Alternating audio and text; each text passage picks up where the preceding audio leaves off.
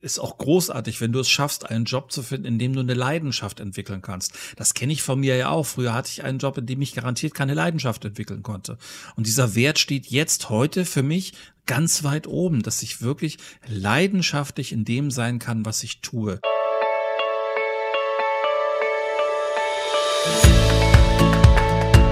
Hallo ihr Lieben, hier ist Eden und Mars, euer Podcast für Inspiration ohne Anspruch auf Perfektion. Werte. Für jeden heißt das irgendwie was anderes. Für den einen ist ein großer Wert, wenn das Portemonnaie gefüllt, das Konto platzt und das Auto draußen vor der Tür strahlt. Für den anderen ist so etwas wie Treue ein Wert. Und da hat jeder so sein System da drin, jeder so seine Wichtigkeit und seine Chartplatzierung. Und darüber wollen wir uns heute mal unterhalten. Sascha, hast du Werte? Hast du ein System? Hast du bestimmte Dinge, die dir ganz, ganz besonders wichtig sind? Ja, lieber André.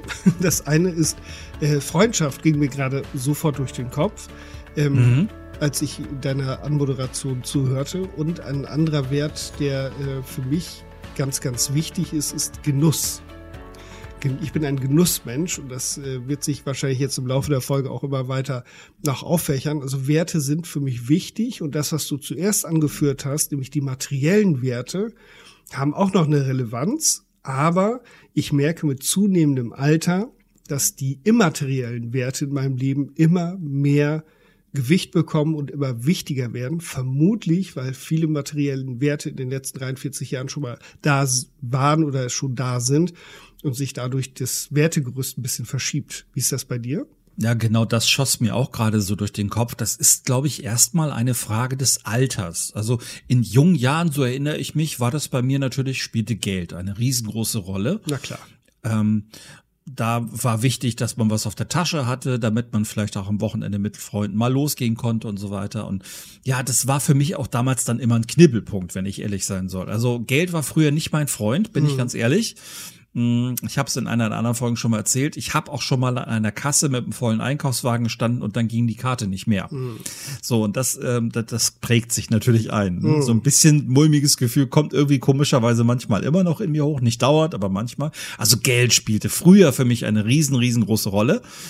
Und äh, solche Sachen wie Gesundheit zum Beispiel, was heute für mich mit 50 ein großer Wert geworden ist, mhm. war früher für mich überhaupt nicht drin in meiner Wahrnehmung. Ich habe immer gedacht, so Gesundheit ist was Selbstverständliches. Das ist nichts, was man großartig wertschätzen muss. Aber wie so viele andere Menschen wahrscheinlich auch, im Zuge des Älterwerdens merkt man dann irgendwann, okay, das ist ein riesengroßer Wert und alles angehäufte Geld der Welt nützt mir gar nichts, wenn ich mit meiner Gesundheit nicht auf dem grünen Zweig bin. Ja, das, da ist viel Wahres dran. Das ähm, Thema Geld, ich weiß nicht, ob ich die Geschichte auch mal erzählt habe, zum Thema Einkaufen, da kommt immer, immer eine Geschichte bei mir hoch, die so prägend war. Okay. Ähm, dass ich mit abgezähltem Geld, das waren zwölf Mark, also zu D-Mark-Zeiten, so lange ist das schon her, zwölf Mark und irgendwas hatte ich an Bargeld mit und einen Zettel. Und mit diesem Geld bin ich einkaufen gegangen und mhm. habe immer mit jedem Produkt, das ich in den Wagen gelegt habe, gerechnet, ob das Geld noch reicht. Mhm. Und das ist bei mir so ein prägendes er Erlebnis gewesen, äh, was ich ach, einfach auch gar nicht mehr wiederhaben möchte, weil mir ging es, das ist sehr interessant, mir geht es genauso wie dir. Manchmal stehe ich an der Kasse, nehme meine Karte und denke völlig unbegründet, Hoffentlich klappt das. Weil ich das auch schon gehabt habe. Ich kann mich an eine Situation erinnern, wo ich tanken war. Und der hat die Karte einfach nicht angenommen. Weil äh, die Kohle einfach nicht auf dem Konto war. Also von daher Geld und Wert, natürlich, äh, wenn wir aus dem Business-Kontext drauf gucken, äh, gibt es natürlich ganz andere Werte als jetzt im äh, privaten Bereich, im psychologischen Bereich. Aber Wert ist eine Möglichkeit, um Wertschätzung auszudrücken. Wir erleben das äh, rauf und runter, beispielsweise in den Pflegeberufen, dass gesagt wird, wir werden zu schlecht bezahlt, weil Geld eben auch eine Form von Wertschätzung ist, die der Arbeitgeber dem Arbeitnehmer gegenüber ausdrückt. Hm, absolut. Und ähm, dann kommen solche Phasen wie jetzt gerade in der, naja, mehr oder weniger abebbenden Corona-Phase, wo dann eben Pflegepersonal Applaus bekommt zum Beispiel und so. Und da haben ja auch viele ähm, Leute aus dem Pflegebereich gesagt, ja, dieser Applaus, das ist alles nett, das ist alles toll und wir freuen uns, dass wir gewertschätzt werden, aber es darf sich bitte irgendwie auch finanziell ausdrücken. Hm. Für die war das natürlich ein drückender Schuh. Und das haben wir ja auch nicht erst seit gestern gehabt, diese Situation, dass Pflegende pflegende Berufe tendenziell eher schlecht bezahlt werden. Und die haben natürlich dann irgendwann gesagt, ja, das ist nicht nur ein, eine Wertschätzung unserer Arbeit, wenn es mehr Geld geben würde, sondern es ist sogar ein, ein Grundbedürfnis, ein Grundwert, dass solche Arbeit, solche relevante Arbeit auch wirklich mit vernünftigem Wert entlohnt wird. Hm. Und gleichzeitig, wenn wir im Pflegebereich sind, das ist natürlich ein sehr, sehr, sehr spannendes Thema. Ich habe gestern einen Führungskräfte-Workshop in einer Pflegeeinrichtung gemacht.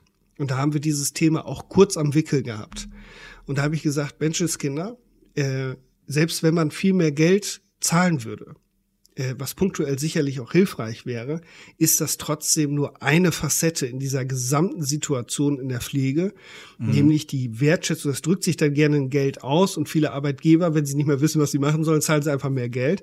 Mhm. Aber es geht ja um viel mehr, dass sie ihre ureigenste Arbeit nicht machen können, sich nicht gesehen äh, fühlen in dem, was sie umtreibt und das Gefühl haben, ja, es ist für alle mögliche Sachen ist Kohle da. Also dann wird einfach mal 100, Euro, 100 Milliarden Euro Zusatzbudget für die Bundeswehr zur Verfügung gestellt. Aber die Pflege jammert und klagt und schreit nach seit seit Jahren und Jahrzehnten, dass Pflegenotstand ist. Und da passiert zumindest gefühlt kein großer Wurf. Und das hat natürlich ganz viel mit Wertschätzung zu tun. Ja. Ich habe das gerade selber mehr oder weniger miterlebt. Ich war vor Weihnachten, Ende November, bin ich ins Krankenhaus gegangen, geplant und ähm, war eine Woche dort. Und das Krankenhaus war wirklich sehr voll. Also es, es war sehr viel los.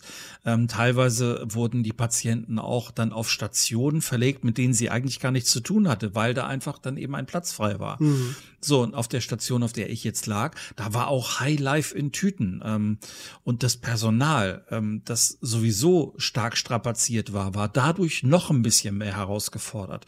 Aber, und jetzt komme ich auf das, was ich damit meine, hm. die haben das nicht an die Patienten rangelassen. Und eine Schwester habe ich dann gefragt oder habe ihr gesagt, ich sage, ich finde es total toll, dass sie die Patienten es gar nicht spüren lassen, wie unfassbar herausgefordert und angestrengt sie sind, damit sie hier alles noch schaffen. Und da hat die was gesagt, was ich total im positivsten Sinne krass fand. Sie hat gesagt, das wäre wohl noch schöner, wenn ich den Patienten spüren lasse, dass ich hier Stress habe. Die können hier gar nichts dafür. Die wollen hier einfach nur wieder gesund werden, die wollen gut bekümmert sein und das ist meine größte Pflicht, die ich habe, mich um die zu kümmern. Und wow. da habe ich gedacht, ey, wow, das, das, hm ist für mich jetzt auch wieder ein Wert. Sie war den Patienten gegenüber total loyal. Mhm. Ihre ganze Aufmerksamkeit, ihre Zuneigung galt in dem Moment ihrer Arbeit mit den Patienten. Und das fand ich großartig. Das ist wirklich stark. Sehr stark, sehr, äh, gleichermaßen professionelle Grundhaltung ihrem Beruf gegenüber, mhm. aber eben auch eine, eine, starke Haltung dem System gegenüber, wenngleich ich natürlich auf der anderen Seite denke, ähm, ja, das, ach, das ist so zwiegespalten. Ich merke das richtig, weil auf der einen Seite finde ich das total stark, was sie macht. Auf der anderen Seite äh, denke ich, müssen die Pflegekräfte alle noch mehr, viel mehr schreien, damit sich an dem mhm. System etwas ändert. Aber trotzdem ist das stark. Eine ganz, ganz starke Grundhaltung, die aber dann eben auch etwas über diese Person aussagt. Und, um auf unser Thema zurückzukommen, da zeigen sich Lebenswerte, die bewusst oder unbewusst oder Wertvorstellungen, die sich in dieser Person zeigen. Mhm. Das heißt, äh, ein, ein hohes Maß an Professionalität oder an Berufsehre. Ja. Das finde ich stark. Und das, das ist etwas eben, mir hat mal auch jemand gesagt, Mensch, du bist doch auch jemand, der Ehre im Leib hat. Mhm. Ein, ein, in die Jahre gekommenes Wort, was äh, äh in einem, in ein, zwei Jahren wieder rauskam, als die Jugend über Ehrenmann äh, Ehrenmänner ja, und Ehrenfrauen genau. gesprochen hat. Aber ja. eben so, so ein Wert wie Berufsehre, das heißt, ähm, ich habe ein bestimmtes Verständnis davon, was mir in meinem Berufsleben wichtig ist und wie ich mein Berufsleben ausfüllen möchte. Und das ist einfach stark. Und das, das imponiert mir. Mhm. Mir hat die Situation auch gezeigt oder mir wieder einen anderen Wert für mich selber deutlich gemacht, nämlich Demut. Ah, schön. Ähm, Demut davor, dass ähm, es trotz aller Schwierigkeiten, trotz aller Herausforderungen, die wir dann jetzt so in den letzten zwei bis drei Jahren hatten und auch davor schon in schwierigen Situationen, dass es trotzdem Menschen gibt, die sagen, ist mir trotzdem egal. Jetzt mache ich erst recht meinen Job hier, auch wenn ich überfordert bin, auch wenn es eigentlich schon zu viel ist. Und das hat mich ein Stück weit demütig werden lassen. Ähm, jetzt gehöre ich nicht zu den Leuten, die sich hinstellen und dann applaudieren oder irgendwie sowas. Mhm. Ich finde es natürlich auf der einen Seite eine große Geste, wenn das auf die Art und Weise wertgeschätzt wird. Aber äh, was für mich ganz klar gewesen ist, ich bin dadurch etwas demütiger geworden, dass es ähm, im Vergleich zu, zu dieser schlechten Publicity, die da teilweise über Menschen in Deutschland gemacht wird, ähm, dass das Menschen gibt, die eben sagen, hey, ich gehe trotzdem voran, ich mache das trotzdem. Und hier die Leute in diesem Krankenhaus, die können da gar nichts für, sondern die sollen jetzt einfach nur gut gepflegt sein. Und das, ich fand das großartig. Ja, ja, ich, ich bin auch beeindruckt von dieser Geschichte und von dieser Haltung, die dahinter steckt, weil das äh, wirkt auf mich, ohne dass ich die Dame kenne, dass die ihren Job eben auch mit Herzblut und aus tiefer Überzeugung macht. Mhm. Und nicht nur einen Job macht, sondern eben über aus Leidenschaft eben in der Pflege ist und aus tiefer Überzeugung diesen wunderbaren Job macht. Mhm. Und äh, das, das nötigt mir wirklich Respekt ab. Ja, mir auch. Sie hat, sie hat einen anderen Wert dazu noch gezeigt. Im Prinzip Leidenschaft auch für ihre Arbeit. Mhm.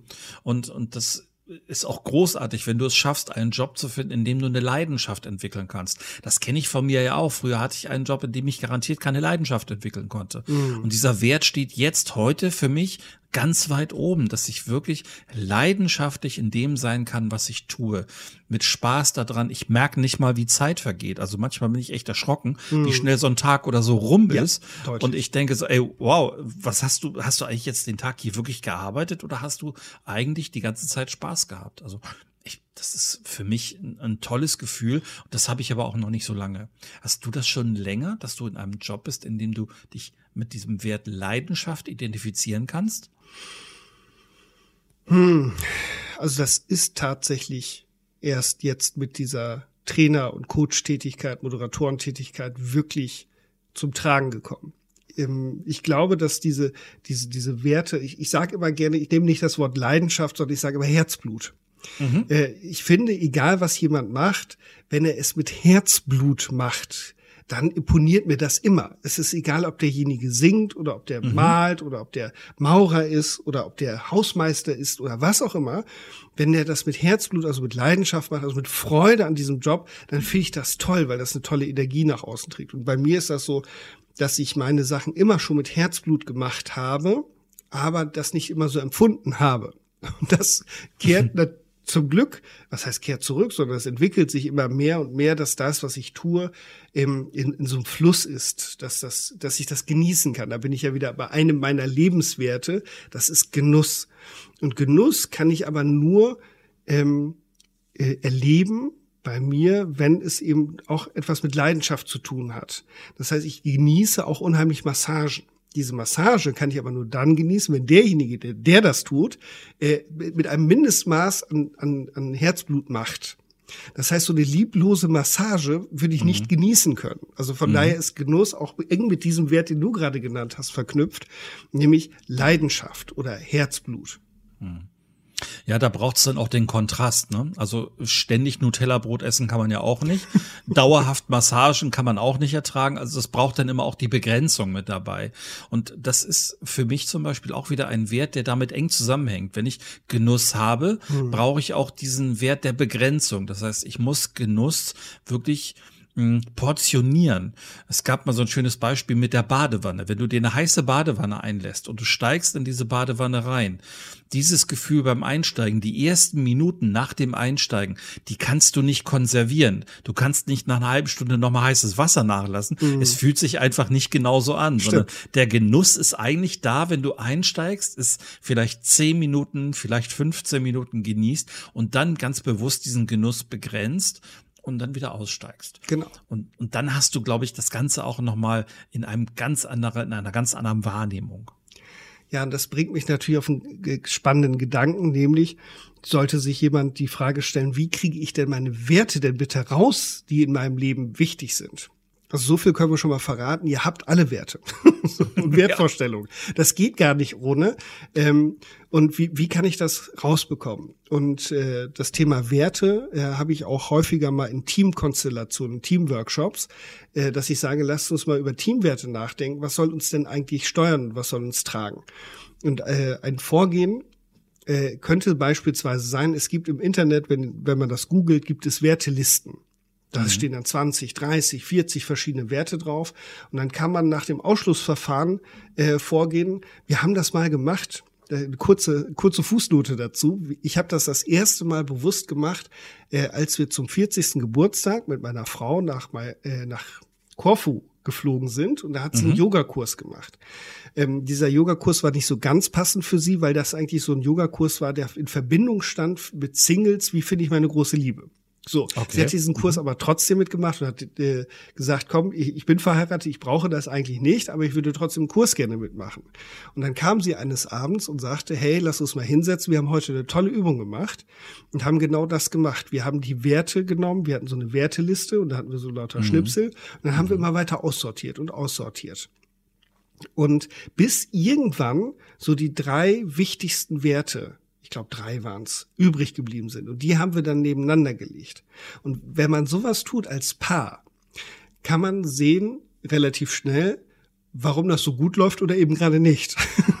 Weil wenn die Grundwerte in der Beziehung völlig unterschiedlich sind, mhm. kann man darüber ins Gespräch kommen und gucken, was verstehe ich natürlich unter den Werten. Aber mir, mir ging es ja momentan um den Prozess. Das heißt, wenn ich so eine Liste habe, dann geht es darum, eben zu reduzieren. Also von 40 auf 20 zu reduzieren, von 20 auf 10 zu reduzieren, von 10 auf 5 zu reduzieren. Und wenn es mir dann noch möglich ist, auf die wichtigsten drei. Weil viele Werte lassen sich auch unter anderen Oberwerten subsumieren. Und so kann ich eben dahin kommen. Und wieso äh, kam ich da jetzt drauf? Kontraste, das war das Wort, was du genannt hast. Ähm, und wem es schwer fällt zu sagen, was mein Wert ist, dem fällt es häufig leicht zu sagen, was ist nicht mein Wert. Mhm. Weil wir erfahren häufig, wer wir sind, wenn, indem wir erfahren, wer wir nicht sind. Das heißt, ich kriege manchmal erst dann raus, was für ein Sport mir liegt, wenn ich Sportarten ausprobiert habe, die mir nicht liegen. Das heißt, es, manchmal ist das gar nicht so einfach zu wissen, was ist denn so ein Wert? Und bei mir merke ich das auch, das ist ein, das ist ein fließender Prozess. Ähm, ich habe jetzt mal versucht, die drei wichtigsten Lebenswerte rauszufinden und merke, je öfter ich da drauf gucke, desto mehr verändert sich das noch. Weil äh, Leidenschaft ist beispielsweise ein Wert, wo ich das vorhin gehört habe. Ich dachte, der müsste eigentlich auch dazu, der steht da noch nicht. Ja, ich finde das gerade sehr spannend, weil äh, du sprichst da etwas an, was mir auch selber so auffällt. Jetzt frage ich dich das einfach mal. Hast du das Gefühl, dass momentan die, ich nenne sie mal, alten Werte langsam aber sicher wiederkommen? Ich gebe dir ein Beispiel, wie zum mhm. Beispiel die Pünktlichkeit oder vielleicht das Pflichtbewusstsein. Sind das Werte, die jetzt so langsam wiederentdeckt werden? Ja. Also ich glaube, dass sie nie ganz weg waren. Mhm. Ähm, aber so, so, ein Wertesystem in der Gesellschaft unterliegt ja auch Veränderung. Und ähm, im einem ganz anderen Kontext merke ich, dass diese ganzen Veränderungen, die diese Megatrends mit sich bringen, die diese Welt mit sich bringt, die, diese Bedrohungen wie Krieg, im, in einem Nachbarland, in der Ukraine, äh, dass das auf einmal ein, eine andere Sicht auf die Dinge nochmal mit sich bringt. Oder das, was mhm. du beschrieben hast, wenn ich mal selber im Krankenhaus gelegen habe, verändern sich Sichtweisen. Mhm. Und so ist Werte, sind Wertesysteme auch immer von den Rahmenbedingungen äh, äh, abhängig. Und ich merke ganz stark, dass dieser Wert von Zu Zugehörigkeit momentan sehr stark im Berufskontext wieder zunimmt, mhm. weil Corona äh, mit Homeoffice und mit allem Schönen, was dabei ist, eben auch gezeigt hat, oh Mist, wenn wir uns nicht sehen und wenn wir keinen Kontakt haben, leben wir uns auseinander. Das ist ja in allen Beziehungen das Gleiche. Das heißt, das Thema Zugehörigkeit und äh, Zusammenarbeit, das sind Werte, die im, äh, im, beruflichen, in meiner Wahrnehmung immer stärker wieder zurückkommen. Ähm, weil man eben merkt, ha, so geht das äh, gar nicht. Und im Privaten würde ich auch sagen, ja, gibt es Werte, die wiederkommen und die eine, eine Renaissance erleben. wie zum Beispiel Pünktlichkeit oder Zuverlässigkeit, Verantwortungsbewusstsein, gerade auch wenn wir eben gucken aus dem Bereich der Nachhaltigkeit, das hat ja auch viel mit Verantwortung zu tun, wenn wir auf die Umwelt gucken. Also da glaube ich schon, dass bestimmte Werte zumindest wieder weiter in den Vordergrund kommen, als sie vorher gewesen sind. Wie nimmst du das wahr? Ja, ähnlich. Ich habe nämlich vor nicht allzu langer Zeit auf einer Messe äh, gearbeitet und wir hatten da unseren Stand und dann bin ich halt so rum, weil man kennt ja von verschiedenen Messen auch dann verschiedene äh, Firmen und auch die Leute, die da so sind. Und dann habe ich dann halt auch mich mit denen unterhalten und auch gefragt, wie ist das bei euch?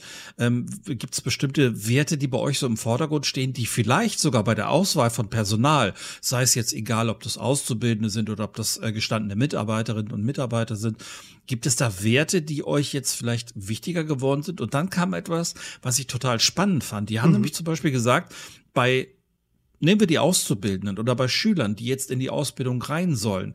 Da ist den Arbeitgebern vielfach wichtiger, dass die in sowas wie Arbeits- und Sozialverhalten gut aufgestellt sind, als dass die in Noten wie Mathe, Deutsch und Englisch gut aufgestellt sind. Die, ja, fand ich auch. Und die Argumentation, die dahinter stand, die fand ich total nachvollziehbar. Die haben nämlich zum Beispiel gesagt, da hatte ich mich an einen aus dem Autohaus erinnern, der hat zu mir gesagt, ja, also Mathe kann ich doch nachschulen als Arbeitgeber. Deutsch kann ich nachschulen und unterstützen. Englisch meinetwegen auch oder vielleicht Berufsschule, Rechnungswesen, irgendwo. Ich kann das alles nachschulen. Was ich nicht nachschulen, ist der Charakter von dem Bewerber. Den bringt der mit. So, und auch diese Wertvorstellungen, die der Bewerber hat, ähm, das ist ja eine völlig andere Generation, die mit ganz anderen Wertvorstellungen ankommt. Und da kann ich nichts nachschulen, sagt er. Die, so kommen die an. Vielleicht entwickelt durch Kinderstube, durch Erziehung, durch schulisches, privates Umfeld und so weiter. So kommen die an. Da kann ich nicht viel machen. Aber das andere, das kann ich doch nachschulen. Deswegen ist mir sowas wie Arbeits- und Sozialverhalten, Charakterstärke und so, das ist mir doch viel wichtiger. Stark. Finde ich gut. Ja, fand ich auch. Ich habe was Ähnliches gehört, ich glaube von dem Verkaufstrainer Martin Limbeck, der so sinngemäß ja. gesagt hat, wir stellen hier keine Kompetenz, ich stelle keine Kompetenzen ein, sondern Menschen. Ja.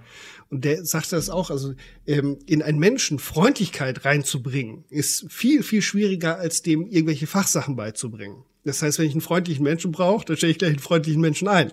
Und das andere äh, kann ich eben aufsatteln. Also das sehe ich ganz genauso. Ganz genau. Ich kann Freundlichkeit nicht auswendig lernen für eine Klassenarbeit, ne? sondern ich mhm. muss es halt irgendwie in mir haben, ich muss es leben. Und äh, auch bei dieser Messe habe ich dann noch mit einem anderen Arbeitgeber gesprochen und der sagte mir zum Beispiel, dass ihm ganz wichtig ist sowas wie Pflichtbewusstsein. Für ihn ist wichtig Zuverlässigkeit, Verantwortungsbewusstsein und tatsächlich auch die gute alte Pünktlichkeit. Mhm. Mhm. Ja, ich kann das verstehen. Das äh, ist ja in unserem Wertesystem oder in unserem Wirtschaftssystem, in dem wir unterwegs sind, immer noch wichtig, dass Sachen aufeinander abgestimmt sind, dass mhm. ich mich auf äh, jemanden verlassen kann, dass jemand Verantwortung übernimmt. Und äh, ich kann das gut verstehen, wenn äh, Arbeitgeber das sich wünschen. Umgekehrt kann ich das genauso gut verstehen, wenn Bewerber sich das von ihrem Arbeitgeber wünschen. Mhm. Und äh, da ist das e-, eben dieses, dieses Werte-Matching heißt das, glaube ich. Das heißt zu gucken, passen die Werte des Unternehmens eigentlich zu den Werten des Bewerbers? Das gibt es einmal im Großen natürlich in diesem Big Five for Life von John Strilecki, wo der das beschreibt, wie Unternehmen damit arbeiten. Aber sowas gibt es tatsächlich. Es gibt tatsächlich Unternehmen, die nicht über diese ganzen anderen Faktoren gehen, sondern über Werte. Das heißt, unser Unternehmen hat diese Kernwerte. Was hast du, lieber Bewerber, als Kernwerte und passen wir überhaupt zusammen? Mhm. Und da kann man ganz an einem ganz frühen Stadium, ähnlich wie in der Beziehung, schon feststellen, äh, nee, oder unbedingt. Das sollten wir unbedingt mal probieren, weil dann kann man dadurch viele Probleme, die sich später daraus ergeben, schon im Vorfeld im Keim ersticken. Mhm. Ähm, und gerade bei diesen Generationsunterschieden wird das ja nochmal besonders wichtig. Denn wenn ich jetzt zum Beispiel in meinen 50 Jahren aus einer Generation komme, die auf diese ganz junge Generation, die jetzt so langsam ins Arbeitsleben strömt, wenn ich auf die treffe, dann kostet es mich schon so ein bisschen, ich sag mal, durchaus Anstrengung, mich dann in deren Welt reinzudenken, weil hm. die eine Wertevorstellung haben, die für mich vielleicht eine völlig andere ist.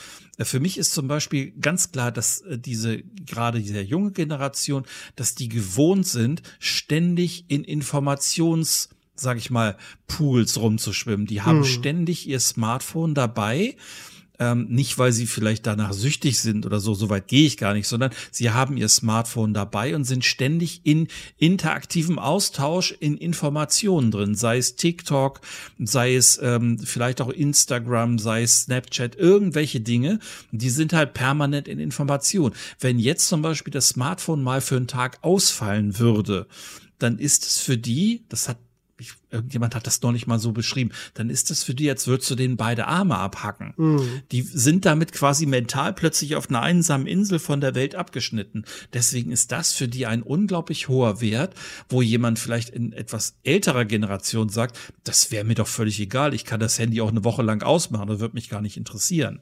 Ja, also da spannend. große Unterschiede, ne? Ja, ganz spannend. Also dieses Thema, da würde ich gerne kurz reingehen, weil das ist, äh, ah, da steckt so viel drin. Das eine sind Generationenkonflikte, die häufig entstehen, weil unterschiedliche Wertvorstellungen und Bedürfnisse da sind. Ja. Das zweite ist das Thema Handy. Und das Thema Handy ist getrieben von einem ganz anderen Bedürfnis. Also das eine ist natürlich Information, aber wo kommt die Information her? Und da sagt beispielsweise das Zukunftsinstitut, dass der Megatrend, der dahinter steckt, Konnektivität ist. Das heißt verbunden sein.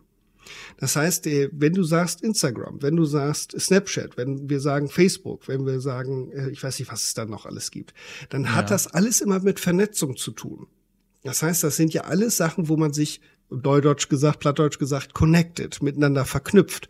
Und das ist eben der Wert, der dahinter steht, den wir ganz anders leben und gelebt haben. Das heißt, äh, wir, wir, wir haben eine ganz andere Kommunikationsart als die nachfolgenden Generationen. Und dann knallt das manchmal aufeinander. Und die Jugend sagt, sag mal, was willst du eigentlich von mir? Das ist doch völlig normal, was wir hier machen. Und wir sagen, nee, das ist nicht normal, weil wir es anders kennengelernt haben. Und das ja. ist etwas, und das, da wird es spannend, wenn Werte aufeinander prallen. Wie gehe ich damit um? Das hat natürlich auch wieder mit Haltung und mit Werten zu tun. Und eine Möglichkeit ist, und das machen, wenn wir das jetzt im, im äh, betrieblichen Kontext wieder betrachten, dass die Generationen zusammenpacken. Das heißt, eine ganz junge Generation mit einer Generation, die vielleicht bald in den Ruhestand geht, damit die voneinander lernen können. Weil das ist ja eine Haltung, hinzugehen und zu sagen, was ihr macht, ist falsch, weil ich das so nicht kenne oder so nicht gutheiße. Und die andere Haltung ist ja die, ah, interessant was ist der gute Grund dafür, dass du die ganze Zeit am Handy bist und neugierig sein? Und das haben wir ja nicht nur Generation, das haben wir äh, mit Religion, das haben wir mit anderen Kulturen. Wenn mhm. jetzt jemand aus Äthiopien hierher kommt, dann hat das, dann, dann hat der wahrscheinlich an der einen oder anderen Stelle äh, einen anderen Wert. Ähm, und der bei uns große Irritationen hervorruft. Ich erinnere daran, als äh, aus, ich meine aus Syrien war das, glaube ich, die Flüchtlingswelle, ähm, wo mit unseren Toilettenschüsseln keiner was anfangen konnte, weil es die da vor Ort nicht gab. Und wir, wir haben gesagt, was, was sind das für Menschen? Aber die kennen das vor Ort einfach nicht. Und deswegen ist ja eben die Frage, wie will ich denn mit Unterschieden umgehen? Das, da kommen dann so Werte wie, wie ähm, ähm, Toleranz beispielsweise mhm. zum Tragen. Mhm. Äh, ist Toleranz ein Wert, der mir in meinem Weg wichtig ist oder Fairness oder Wertschätzung? Wie drücke ich das aus? Ja, ich habe das vor nicht allzu langer Zeit bei einem sehr schönen Beispiel gehört. Da hat jemand aus der, ich würde ihn jetzt mal sagen, aus der Großelterngeneration, hat gesagt, die Jugend von heute hat keine Allgemeinbildung mehr. Für den war also mhm. Allgemeinbildung ein großer Wert. Mhm. Und da habe ich gesagt, okay, das ist nicht zwingend so richtig. Sagt er, doch, die kennen ja zum Beispiel nicht mehr den und den Komponisten oder so irgendwas. Ich sage, nee, das stimmt. Die haben aber nicht keine oder eine schlechte Allgemeinbildung, die haben eine andere Allgemeinbildung weil selbst wenn der nicht weiß, wer der Komponist von irgendeiner bestimmten Symphonie ist, dafür weiß dieser Jugendliche aber, wie man ganz schnell eine Videochat zum Beispiel aufbaut oder wie man bei YouTube ein, ein multimediales Happening feiert oder so. Mhm. Die, die kennen sich halt damit aus, womit sich wieder die ältere Generation fast gar nicht auskennt oder nur mit Mühen da reindenken kann. Also da ist, ist eine Werteverschiebung und da prallen dann auch so Interessen aufeinander, wo ich dann denke, okay, es ist nicht kein Allgemeinwissen, sondern einfach nur ein anderes.